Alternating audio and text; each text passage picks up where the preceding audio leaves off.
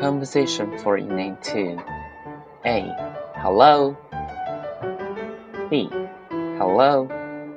What day is it today? Today is Saturday. How old are you? I'm seven years old. What is your phone number?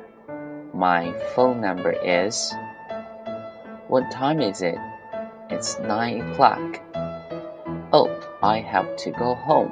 See you later. See you.